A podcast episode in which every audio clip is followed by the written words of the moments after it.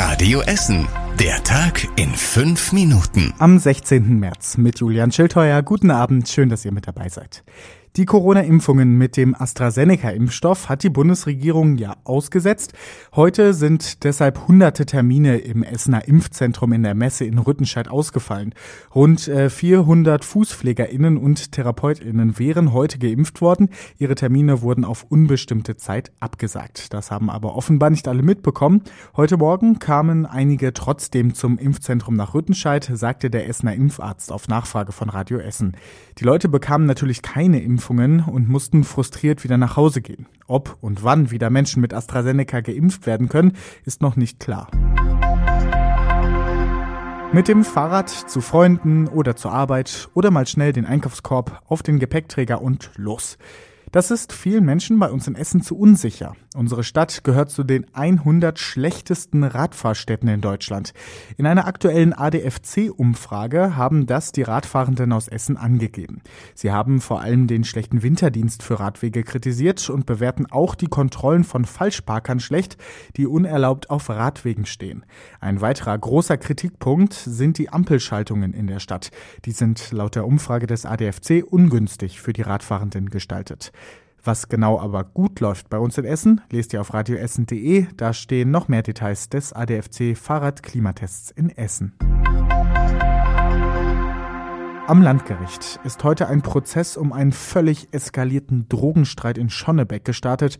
Zwei Frauen sollen im September ihren Drogenkurier in einer Wohnung festgehalten und erpresst haben.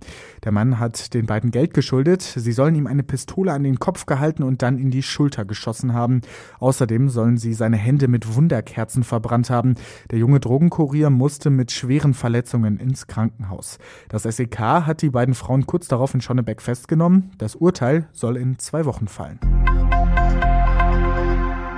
Die Essener Innenstadt soll attraktiver werden und deshalb will die Essen Marketing, dass sich mehr GastronomInnen bei uns in der Stadt ansiedeln. Es sollen unterschiedliche Viertel je nach Zielgruppe entstehen. An der Viehhofer Straße soll eine Art Studierendenviertel mit Szenekneipen entstehen. Am Hirschlandplatz rund um das Theater sollen sich zum Beispiel Restaurants ansiedeln, in denen Theatergäste nach den Stücken noch ein Glas Wein trinken können. Am Kennedyplatz soll sich dagegen nicht so viel tun. Soweit zu den Plänen der Essen Marketing. Jetzt muss das aber noch realisierbar werden. Dafür will sich die Essen Marketing die Corona-Krise zunutze machen. Dadurch seien die Verhandlungen mit den ImmobilieneigentümerInnen einfacher. So könnten die Mieten wieder gesenkt werden, wenn junge, kreative GastronomInnen in die Gebäude einziehen. Das will die Essen Marketing umsetzen und zwischen den beiden Seiten vermitteln. In Frohnhausen sind die Arbeiten für einen ganz neuen Wald gestartet. Er entsteht auf der Fläche des alten Sportplatzes an der Hamburger Straße. Als erstes werden nun der Asphalt weggerissen und Schotterhügel abtransportiert. Anschließend kommt Erde auf die Fläche. Die kommt von der Baustelle am Borbecker Mühlenbach um die Ecke. Im Herbst sollen dann Bäume und Sträucher gepflanzt werden. Der neue Wald in Frohnhausen ist auch Ersatz für andere gefällte Bäume bei uns in Essen. Und das war überregional wichtig. Ja, wie geht es äh, mit dem Impfstopp von AstraZeneca weiter? Das fragen sich viele bei uns in Essen. Auch wir von Radio Essen haben viele eurer Fragen bekommen.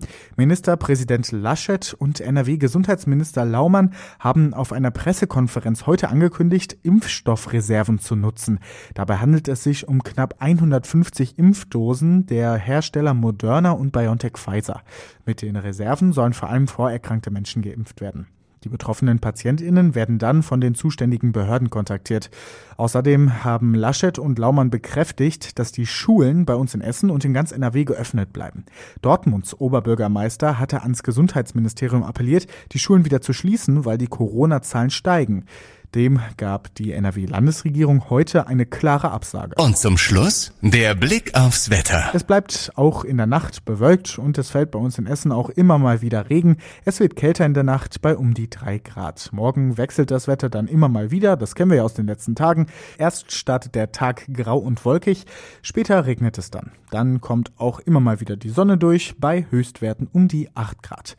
Und die nächsten Nachrichten hier bei uns aus Essen bekommt ihr morgen um 6 Uhr im Programm Programm bei Radio Essen oder ihr könnt sie auch jederzeit online nachlesen auf radioessen.de. Jetzt wünschen wir euch aber einen schönen Abend.